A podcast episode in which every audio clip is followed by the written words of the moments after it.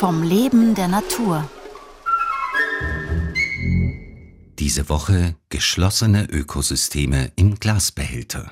Die Biologin Judith Haumann spricht über Flaschengärten. Heute nichts geht verloren.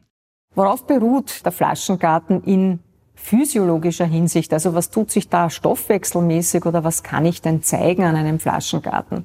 Diese Pflanzen, die hier eingeschlossen werden, betreiben Photosynthese. Das tun alle grünen Pflanzen und glücklicherweise tun sie das, weil wir Menschen, Tiere, sogenannte heterotrophe Organismen, uns unsere organische Substanz nicht selber aufbauen könnten, die wir aber zu uns nehmen müssen, um unseren Energiehaushalt zu decken. Das heißt, die Pflanzen schaffen es aus Kohlenstoffdioxid und Wasser, das sie aufnehmen, Wasser aus dem Boden, Kohlenstoffdioxid über die Luft. Daraus schaffen sie es, hochenergetische organische Bausteine aufzubauen in der Photosynthese. Was man jetzt in so einem Flaschengarten sehr gut zeigen kann, sind die Kreisläufe. Einerseits von Kohlenstoffdioxid und Sauerstoff, die hier gegengleich von der Pflanze aufgenommen bzw. abgegeben werden. Das passiert gegengleich, weil unterschiedliche Stoffwechselprozesse ablaufen. Zunächst einmal muss jede pflanzliche Zelle atmen. Atmet, deckt ihren Energiehaushalt durch die Zellatmung.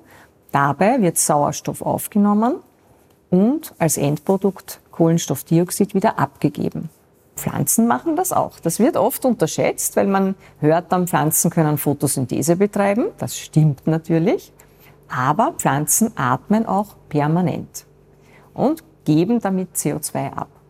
Umgekehrt bei der Photosynthese, die allerdings nur stattfinden kann, wenn ausreichend Licht da ist, entweder durch die Sonne oder durch eine künstliche Lichtquelle, da können Pflanzen dann Kohlenstoffdioxid aufnehmen über die sogenannten Spaltöffnungen und können dieses CO2 umbauen mit Hilfe der Lichtenergie mit Hilfe von Wasser, das sie über die Wurzeln aufnehmen, in energiereiche organische Substanz. Und dann wären wir bei den Kohlenhydraten, bei der Stärke, bei der Zellulose und vielen anderen. Daher das Gegengleiche. Die Photosynthese findet nur am Tag statt, die Atmung hingegen immer. Eine zweite wichtige Substanz, die auch im Kreis geführt wird, ist das Wasser. Wird über die Wurzeln aufgenommen und die Pflanze gibt dann einen Teil des Wassers über Transpiration wieder ab. In einem Flaschengarten, den ich jetzt abschließe, habe ich jetzt das Phänomen, dass dieser Wasserdampf und auch Kohlenstoffdioxid und Sauerstoff nicht entweichen kann, sondern diese Stoffe bleiben quasi gefangen und können daher von der Pflanze immer wieder neu verwertet werden. Also das Wasser, das über die Spaltöffnungen gasförmig abgegeben wird, erhöht die Luftfeuchtigkeit in meinem Flaschengarten.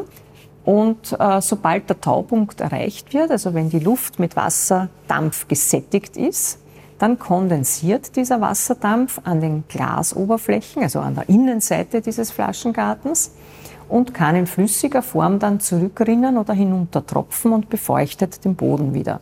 Und der Wasserkreislauf beginnt von neuem neben diesen ganz großen, wichtigen Kreisläufen von Wasser, Kohlenstoffdioxid und Sauerstoff benötigt die Pflanze natürlich zu ihrem Wachstum Stickstoff. Stickstoff ist prinzipiell im Boden vorhanden und kann aufgenommen werden in verschiedenen Formen von der Wurzel. Aber in unserem Fall muss er natürlich dann auch wieder irgendwie nachgeliefert werden.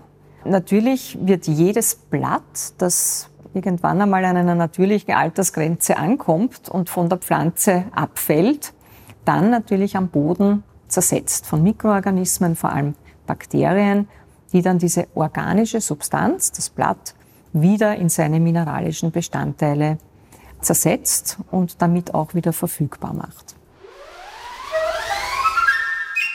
Morgen um 5.09 Uhr übernommene Verantwortung.